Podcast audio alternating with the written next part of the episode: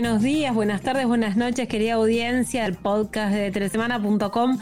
Aquí estamos en un nuevo año, una nueva edición, un nuevo ciclo del podcast de telesemana.com. Comenzamos hace unos minutos eh, más temprano de lo que habíamos pautado. Más tarde, LinkedIn nos, nos bloqueó, nos, nos hizo una, una, cizaña ahí para arrancar con un ciclo a pura vorágine.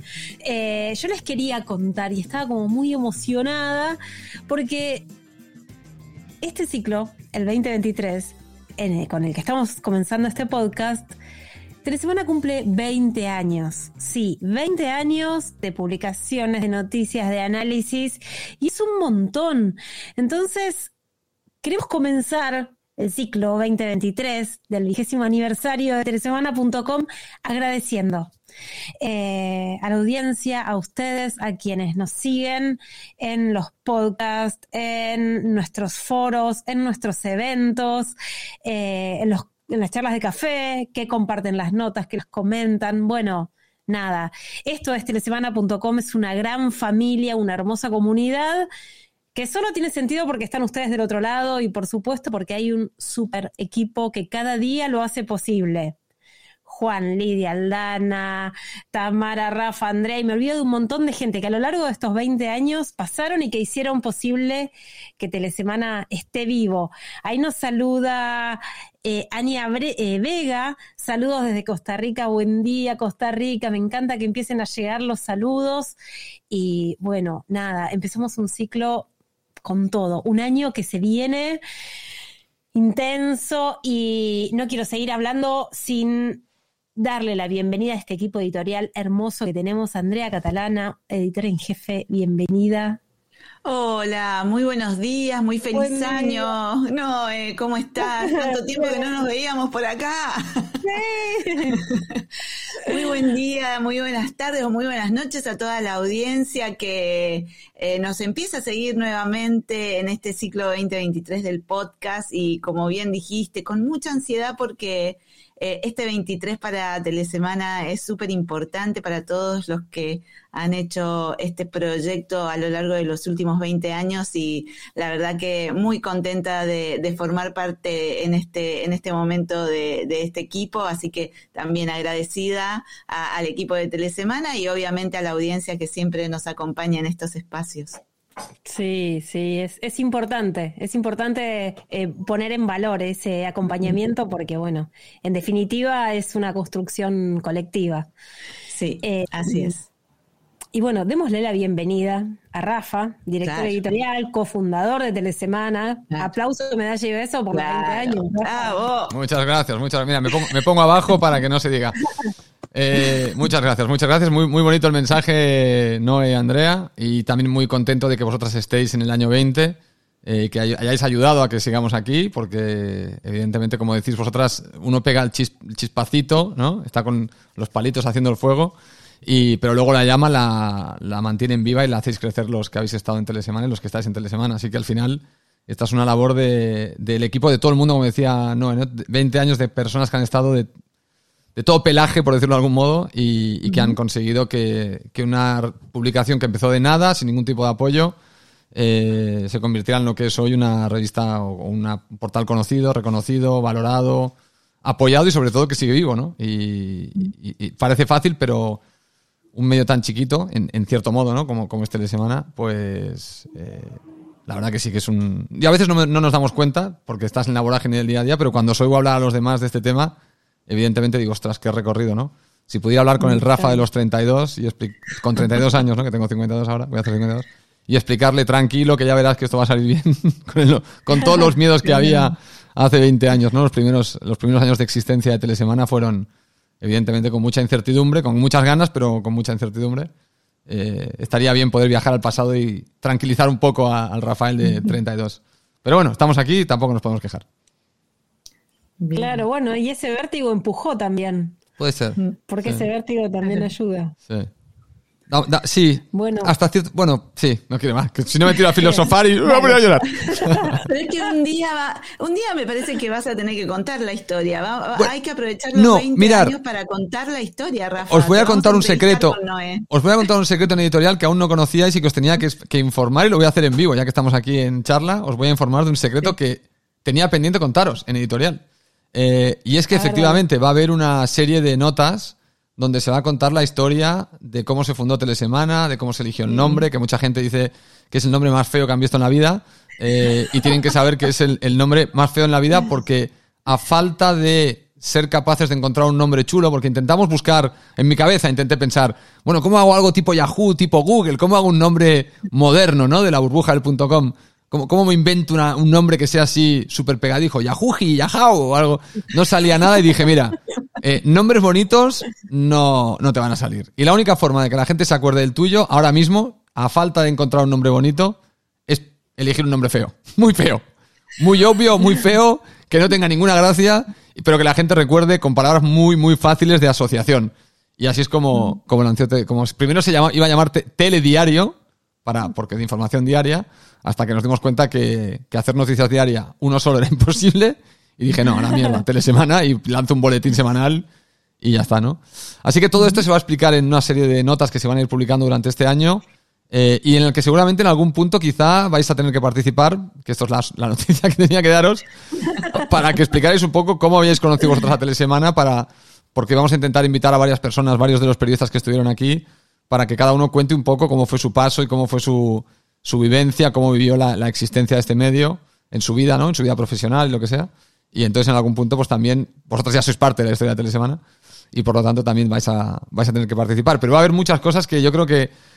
hay muchas cosas, muchas anécdotas que la gente no conoce de Telesemana. Por ejemplo, eh, cuando yo estaba en un 747 de Seúl a Hong Kong, invitado por Qualcomm para el Mundial del 2002, eh, en unas turbulencias que se nos pusieron a todos, bueno, o sea, teníamos que llevar pañal pero a mí no me dio nada porque yo estaba con una libreta anotando, era en 2002 esto, cómo tenía que ser el lanzamiento de Telesemana en 2003. Y recuerdo estar al lado de un australiano, que era otro periodista, estábamos en el piso arriba del 747. Estaba todo el mundo ya gritando, a los gritos de ¡Muerte, nos morimos, no! Porque eran unas turbulencias de estas de, infarto. Y yo estaba anotando cosas en la libreta como podía, súper concentrado, y el de al lado, el australiano, me dice, eh, Rafa, estamos a punto de morirnos y, y, ¿qué estás apuntando en la libreta? Le digo, no, no nos podemos morir porque el año que viene saco el semana y ya tengo claro cómo. O sea, acabo de descifrar cómo exactamente. O sea, ya, ya está, ya tengo todos los pasos delineados, toda la nebulosa de ideas que tenía. Eh, ya sé cómo ejecutarla dentro de un año, dentro de unos nueve meses, ¿no? Eh, sé lo que tengo que hacer estos nueve meses para, para, lanzar. Y el tipo se quedó como diciendo, está todo el mundo aquí gritando y este ya está pensando en lanzar tres semanas y, y no sabe si va a sobrevivir estas turbulencias. Y ese fue un momento clave. No sé por qué me dio ahí, pero no sé si es el, una, forma de esconderme del miedo de las megaturbulencias o, o, o no sé, pero efectivamente me quedé absorto en mis ideas y no, no, me estaba percatando de, de, lo... Me estaba percatando, pero no les prestaba atención. Estaba totalmente en, en lo mío y se dio cuenta el tipo al lado, ¿no? Como diciendo, estamos todos gritando y este está aquí como, como si estuviera en el salón de su casa tomándose un té. Así que algo importante. Sí, hay muchas notas de estas, muchas idioteces de estas que han pasado. Eh, que han llevado a, que exista Telesemana. Así que bueno, las contaremos todas. Sí, está buenísimo, está buenísimo, porque nada, está ahí un poco la clave. Eh, tenía, en ese momento tenías la certeza de lo que iba a pasar, entonces, sí. ¿qué son unas turbulencias? Claro, ahora, o sea, después llevo todo el año luchando tal, y ahora me vas a tirar abajo, ahora que, ahora que doy con la tecla, no, no, no, no, esto no se negocia, o sea, ya me estás llevando a tierra y tranquilamente, aquí no podemos morir. Claro, Genial, genial. Está buenísimo. Bueno, se viene un año con todo, de anécdotas, eh, de celebración, eh, espacios para compartir con, con la audiencia. Así que nada, arranca, recién arranca. Nosotros nos tomamos casi un mes de vacaciones del podcast y pasaron un montón de cosas que no vamos a repasar hoy porque nos llevaría un podcast aparte ver todo lo que pasó están las notas publicadas, pasaron un montón de cosas que iremos seguramente retomando a lo largo de las semanas. Pero vamos a comenzar con el tema de hoy, si les parece bien, que titularía como, de algún modo, si la montaña no va a Mahoma, entonces... Recordemos cómo viene el tema. En el último semestre de 2022, pero que es un reclamo que tiene 11 años por lo menos. Estuvo lleno de notas, misivas, petitorios, surgido de los operadores de telecomunicaciones prendiendo vela, los operadores europeos, pidiendo que los gigantes de Internet y los OTT em, se involucraran en el costo de la infraestructura, que, que pusieran su aporte para los despliegues y para el mantenimiento el punto culmine fue cuando el BEREC, que reúne a los reguladores independientes europeos, le dijo, no muchachos, el reclamo no tiene sustento. Eso pasó al terminar el año, pero 2023 viene recargado para todos. ¿Qué hicieron los operadores como Orange, Telefónica, Vodafone, Deutsche Telekom? Bueno, no nos van a ayudar con, la inversión en infraestructura, entonces nosotros también queremos parte de ese negocio de publicidad digital y en eso se embarcaron. Eh, contanos, André, de qué va esta iniciativa, que es como un, un retruco, ¿no? Claro. los operadores. Claro, los tiempos del sector de las telecomunicaciones han cambiado mucho en los últimos años. Las operadoras están urgidas por monetizar las nuevas redes de quinta generación, 5G, que demandan mucha inversión, cosas que siempre venimos planteando en nuestros podcasts. Y desde hace un tiempo, las cuatro grandes operadoras europeas vienen trabajando de manera conjunta en distintas acciones, hacer lobby para pedirle a la Comisión Europea que justamente intervenga frente a las grandes compañías digitales, básicamente Google, Meta, Facebook, Amazon, Apple, Microsoft, eh, y siguen las firmas para que se hagan cargo de la infraestructura. Y como esto no es posible hasta ahora, porque en realidad la Comisión Europea eh, está analizando el tema y se supone que va a seguir eh, eh, estudiando en función de preguntas que tiene previsto hacer hacia adelante. entonces, estas operadoras, más allá de que este lobby hasta ahora no ha tenido el resultado en cuanto a inversión de infraestructura, dijeron, bueno, entonces vayamos por el negocio de las grandes eh, compañías digitales sobre el que nosotras no tenemos ningún tipo de participación, que mueve más de 300 mil millones de dólares al año. Y es un montón de dinero y la verdad es que no, no se me ocurre en este momento con qué comparar semejante eh, monto de dinero voy a buscarlo solamente para sacarme la, la, duda, pero es un montón.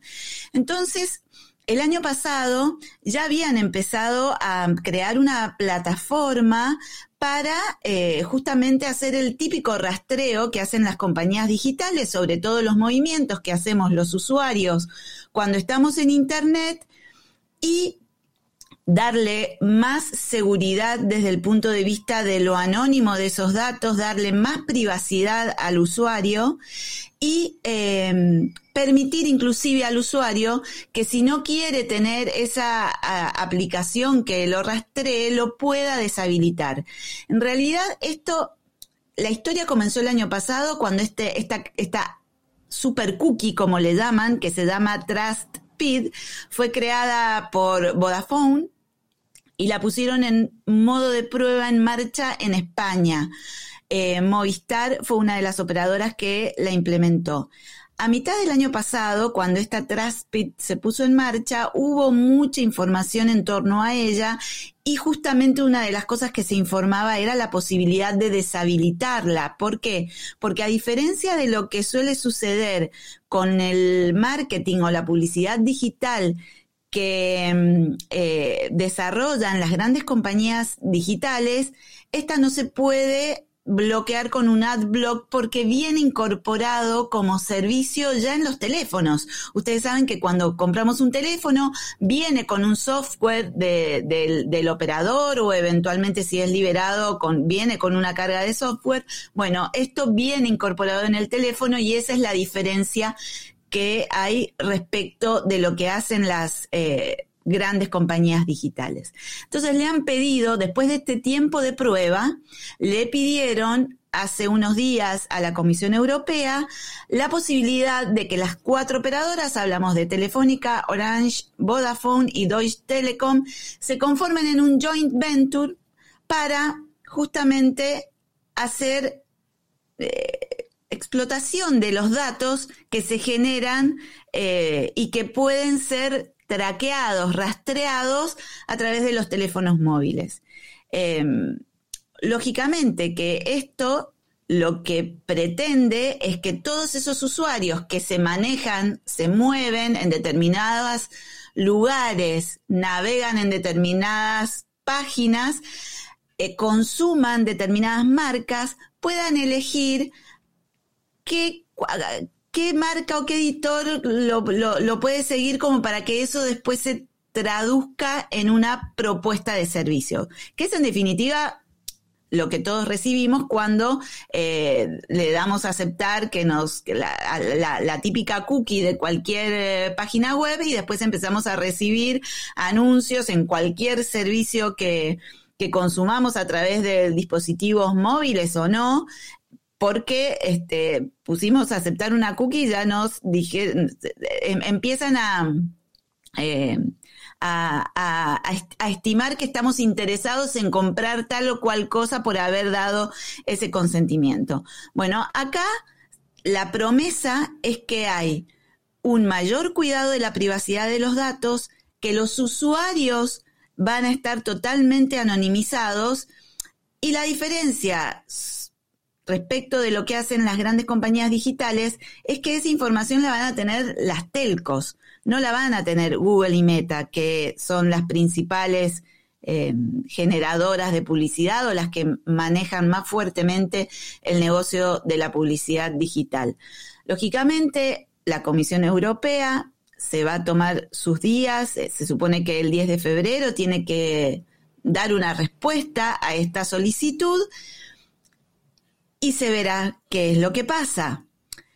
Eh, y esto sucede como bien decías, Noé, en un contexto donde las operadoras tienen como un doble reclamo. Por un lado, seguir haciéndose cargo de las inversiones en infraestructura, que son cuantiosas, donde es difícil que las grandes compañías tecnológicas inviertan en eso, al menos como están planteadas las cosas ahora. Y antes de seguir, hago un paréntesis acá. Hace unos días, inclusive, un grupo de proveedores de Europa dijo, basta de pedirle a las Big Tech que pongan dinero en infraestructura, porque si las van a obligar a eso, se van a perder otros negocios, como es el del tráfico, lo van a derivar a otros lugares y, y los pequeños prestadores que estamos en esto y que también somos parte del ecosistema de las redes, vamos a perder negocios y lo van a perder también las grandes prestadoras y no solamente negocios, se va a perder calidad de servicio y se va a perder el ingreso que significa justamente la interconexión de las redes. Cierro el paréntesis. Entonces, a partir de eh, ahora viene este, este, este tiempo para ver si las dejan eh, conformarse en un joint venture que les permita explotar de alguna manera esos datos que los usuarios dejamos cuando nos movemos con nuestros teléfonos, porque ya no es solamente que navegamos, sino que las operadoras de telecomunicaciones tienen los datos de por dónde anduvimos, y esto fue lo que se vio en pandemia, que gracias a esos, a mí me gusta llama, eh, llamarles mapa de calor, pero porque alguna vez me explicaron que se lo llamaba así, eran los que permitían ver el movimiento de las personas o tomar datos en función de, de, de, de, las... Eh, de los avisos de, de, COVID que había que dar cuando las personas se contagiaban y eso que se compartió en una primera etapa de manera gratuita con gobiernos de distintos países sirvió para tomar eh, medidas eh, sanitarias y en definitiva hacer algún tipo de política pública aunque sea de emergencia.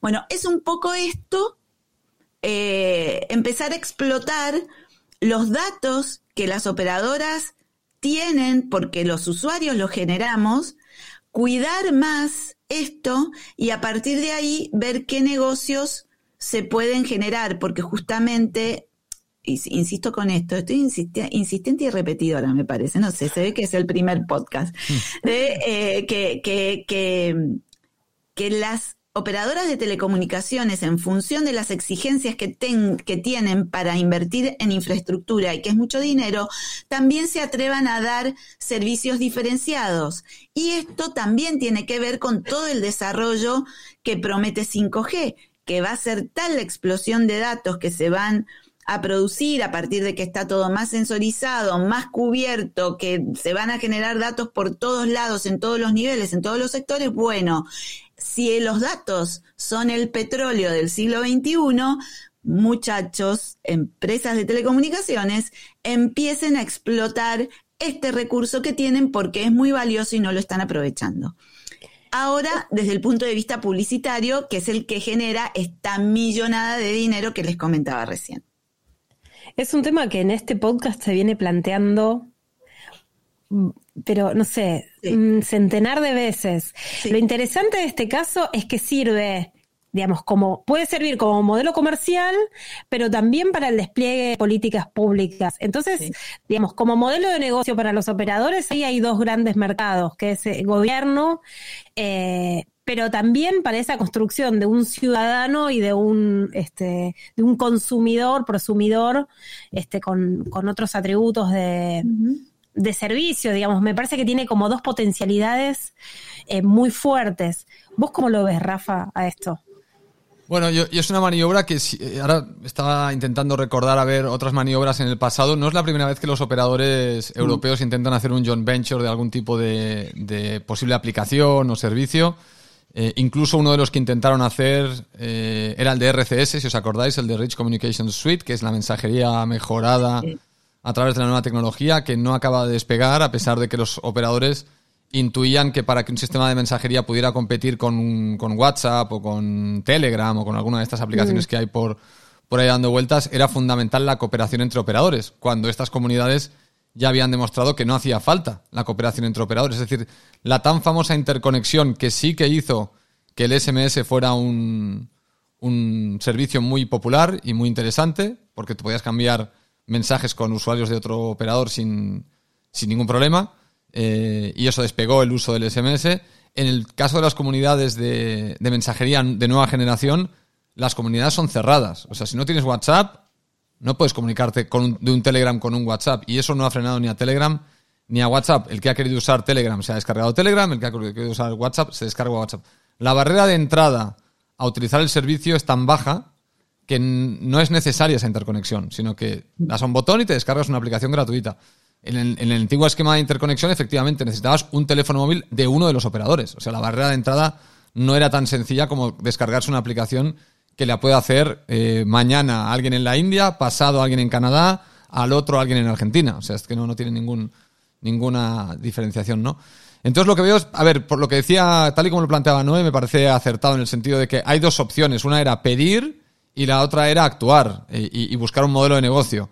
No le tengo confianza a este joint venture, no por, no por nada, sino porque sigo pensando que los operadores están perdidos en la, en la concepción de cómo generar nuevos ingresos. Si no están perdidos porque sean tontos, están perdidos porque tienen una, una cierta complejidad a la hora de embarcarse en el servicio de los datos. Y es que ellos cobran al usuario por el servicio. A diferencia de las plataformas de Internet que te el servicio gratis y entonces tú asumes y ya aceptas que tú eres el, efecto que monetiza, tú eres la persona que monetiza sin pagar directamente, con tus datos estás monetizando, los operadores te cobran y los operadores ya tienen esa fuente de ingreso asegurada que hace que tú tengas una cierta garantía de que te van a cuidar más tus datos que un proveedor de Internet. O sea, en la cabeza del usuario ya está eso. Entonces, el atributo de, bueno, vente conmigo que yo te voy a cuidar los datos, bueno, eso ya lo haces. O sea, yo estoy con las plataformas de Internet porque me ofrecen un servicio que me gusta mucho, me gusta tanto que soy capaz de sacrificar mi identidad o mis datos personales para estar en esa plataforma. Estoy en Instagram, estoy en WhatsApp, estoy...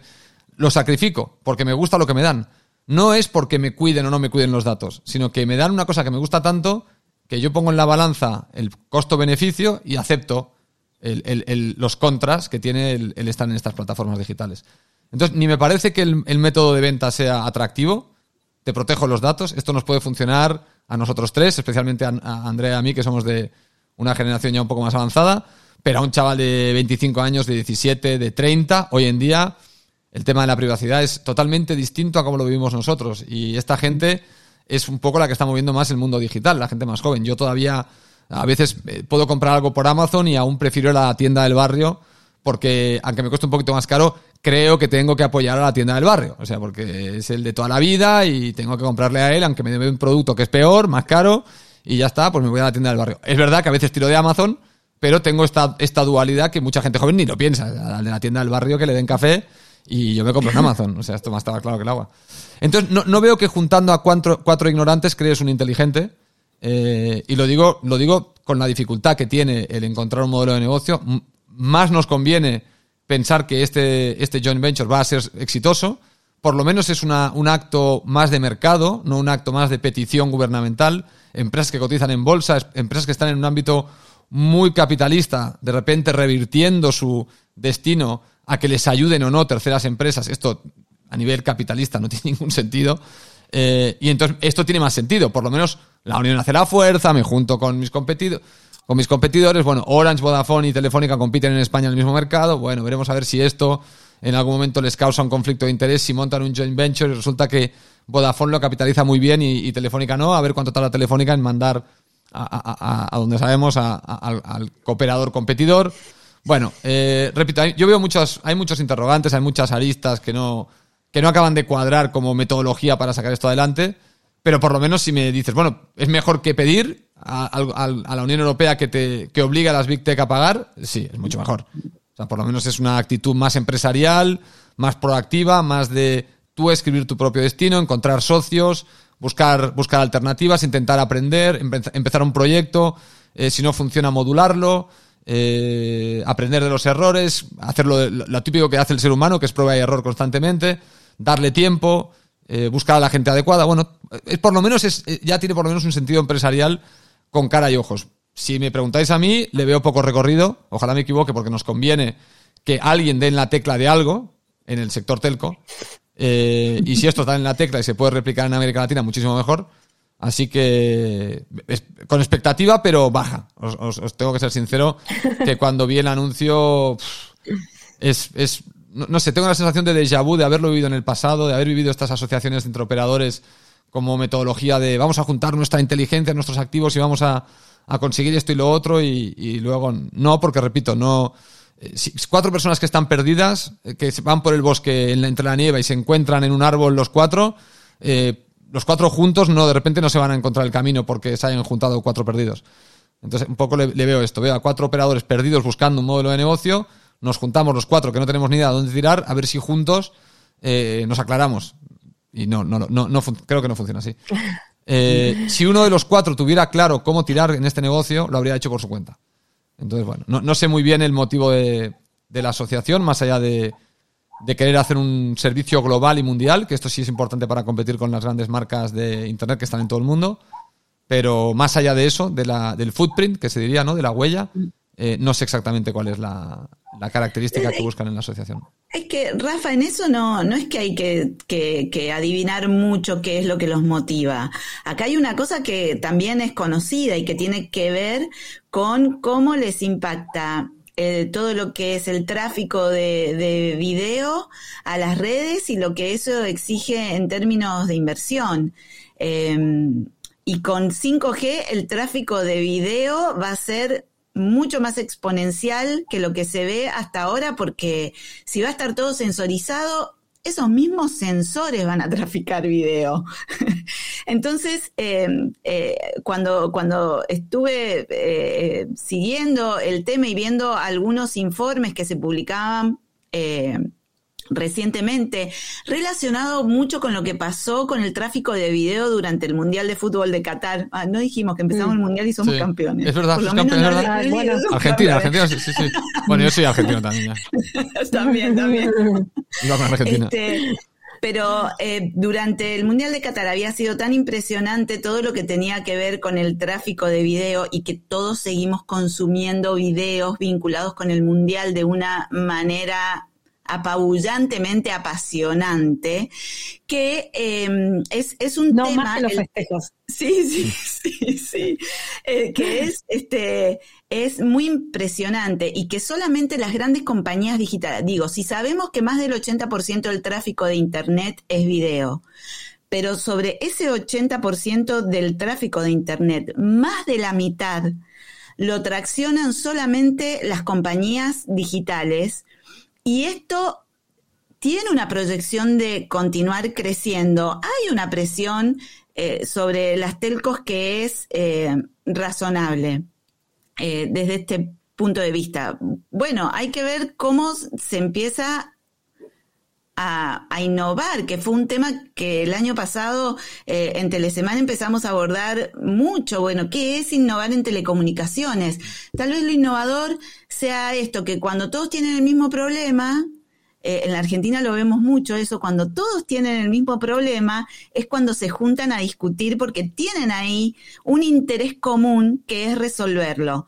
Tal vez, como todas las operadoras en Europa y que eso es este, trasladable a cualquier otro lugar del planeta, tienen el mismo problema en relación a lo que significa sostener redes que trafican cada vez más datos y más video, en el marco de estas discusiones encuentren a su, como vos solés decir, Rafa, encuentren a su Elon Musk, encuentren a su Jeff Bezos, a su innovador que les permita encontrar la, la salida, porque evidentemente tienen el recurso de los datos, pero evidentemente no están encontrando el modo de explotarlo mejor.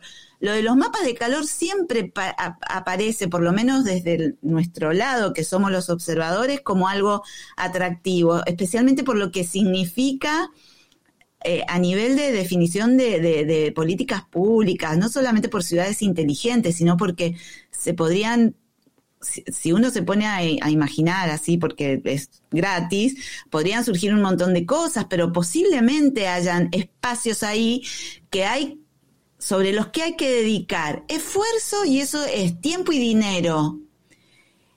Y, la pregunta es, ¿las operadoras de telecomunicaciones han dedicado el suficiente tiempo y dinero a pensar por fuera de la caja o por fuera de la tubería?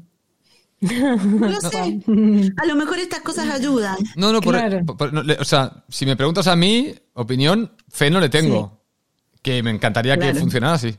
Claro. Y que espero que, el efecto sea el que tú dices, que se junten y, entre ellos hablando consigan encontrar eh, una solución que a nivel industria, después de horas y horas de charla, no hemos sido capaces de encontrar a la solución a ese dilema. Ojalá, porque eso significaría que tenemos más salud en el sector y todo lo que sea salud en el sector es salud para la telesemana. Eh, pero, pero, bueno, estoy un poquito escéptico quizá por, Mm. por, por, iniciativas anteriores que no, han, que no han funcionado porque no han resuelto el, error fundamental. Y además es que el discurso, el discurso no me gusta, porque el discurso este de voy a proteger los datos me da la sensación de que es no entender por qué las plataformas digitales están teniendo éxito. No es un tema de proteger los datos lo que hace o no que un proveedor de Internet tenga éxito en el ámbito digital. Entonces, ya ese pequeño discurso de es que nosotros seremos mejores cuidando los datos, es que no es un atributo que haya sido realmente dentro de la ecuación de factores que han hecho que esta gente sea importante con sus negocios, el tratamiento de los datos no ha sido el factor determinante que les hace o no ser exitosas. Hay otros factores. Pero ellos tienen otra obligación, Rafa, claro, con los datos. No, por eso, claro. por eso decía al principio que eh, decías, juntas cuatro tontos, no creas a un inteligente, por eso decía, pero no lo digo peyorativamente hablando porque el operador tiene esta, esta problemática que ellos sí tienen que tener ya de saque cuidado con los datos. Mientras que el proveedor de Internet nace en un entorno donde, como de salida se le ha perdonado o se le ha permitido, pues ahora ya no hay vuelta atrás. Y el usuario encima lo ha aceptado, con lo cual eh, no hay vuelta atrás. Han hecho algunas cositas, evidentemente, estéticamente han, han hecho ver que se ponían más serios con ese tema, pero con todos los escándalos que ha habido, no son plataformas que hayan realmente sufrido gran daño por, por tema de, liberación de datos y de uso de datos. al final el usuario tiene una memoria muy chiquita. A mí no me parece como a mí no me afecta, ya está. Entonces, bueno, es verdad que los operadores tienen esta problemática. Eh, por eso es tan difícil su, situación, por eso no es tan sencillo. Si no habrían resuelto esto de los datos de una manera mucho más rápida, lo estarían capitalizando haría tiempo, claro. Sí, sí. ¿Mm? Pero es que que se junten no elimina esa dificultad. O sea, a eso voy. Claro. bueno, la dificultad claro, lo que pasa es que juntarse también les permite tener una estructura eh, que resulte, no sé si comparable, pero un, poquito mayor. Eh, sí, el footprint. Es como, viste, cuando tres tortugas se, ponen un... sí, este, y, y, bueno, aumentan su tamaño en algún punto. Son, son muy grandes los competidores también. Por eso, por eso que decía, que, que en el footprint sí que veo que, o sea, que tiene el sentido este de querer parecer eh, si vas a competir en publicidad a nivel global, tienes que tener footprint donde tienen tus competidores a nivel global, claro. Y, estos, estos operadores juntos, pues Vodafone tiene en África, tiene en Asia, eh, Telefónica tiene en América Latina, el otro tiene en, Estados Unidos. Bueno, pues más o menos hacemos una, una cobertura en, los, en, los lugares críticos, ¿no? Por lo menos occidentales, porque luego igual en China pues tienes otra problemática porque hay redes sociales chinas y hay, hay otra, otra serie de, de cuestiones con China que no, entonces tienes el mundo más o mm. menos El mundo importante, digamos, entre comillas, que te puede interesar, lo tienes cubierto con esta asociación. Pero por eso decía que el tamaño sí me parece una de uno de los motivos. Tampoco sé si es claro, lo que va a hacer. Claro. Eh, bueno. Eso. Eso. Bueno, ese, este, lo vamos a ver. Claro. Al bife le falta sal y chimichurri. O sea. bueno, pero lo, lo interesante también de este punto es que la Comisión Europea eh, ha decidido que va a seguir indagando en el tema. Eh, eh, va a hacerle más preguntas a las operadoras de telecomunicaciones en, función de las problemáticas que tienen con, el manejo de datos y con sus negocios y demás, y, y posiblemente algunas de las decisiones que se esperan para menos de un mes se retrasen un poco, pero el tema es, bueno, también un organismo involucrándose en una problemática y, y, viendo a ver, bueno, de qué manera también se puede... Eh, eh, la función del regulador también es generar, es, no, a ver, estoy tratando de buscar la palabra más adecuada, pero propiciar o propender a que hayan ecosistemas económicos más saludables. Eh, porque de eso también depende empleo, generación de más actividad económica y demás bueno, que se involucren en, estos temas eh, bueno, es, interesante. Aquí está saliendo otro melón, porque claro, termino, claro, abres otro melón, porque la Unión Europea es anti-monopolios, excepto cuando se trata del fútbol. Claro. Eh, porque en el fútbol sí que los, va a tolerar, parece ser. Eh, perpetuando a UEFA y a FIFA, en, sobre todo a UEFA. pero bueno, esto es otro tema. pero es muy antimonopolios la Unión Europea. Claro. Claro. Eh, potencialmente estos operadores podrían estar creando un pseudo monopolio. Mm. En Europa, por lo menos. Entonces habría que ver también cómo se toma en la Comisión Europea esto de que, muy bien, eh, intentamos que Google, Amazon no sean monopolios en Europa, que casi lo son en cierto mm. modo en, sus respectivos ámbitos, y ahora vais a mm. vosotros a crear otro que intenta competir o que intenta crear una posición de poder exclusiva en, en la Unión Europea, ¿no? O sea que ahí también, a ver, a ver cómo lo valora la Unión Europea este, esta maniobra, que en principio son bastante alérgicos al, al, a la parte monopólica, excepto, repito, cuando se trata del fútbol. Argentina es campeón.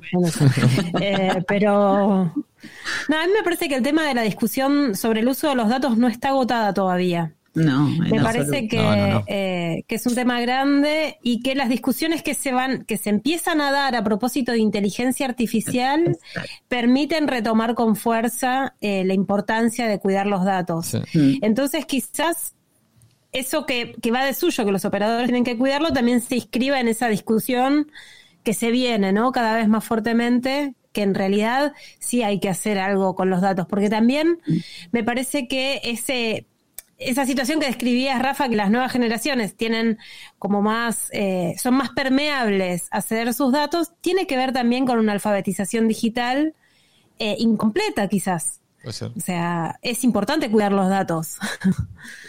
Entonces, eh, me parece que ahí hay varios frentes también abiertos. Y nos estamos yendo. ¿Quieren, ¿quieren hablar del mundial?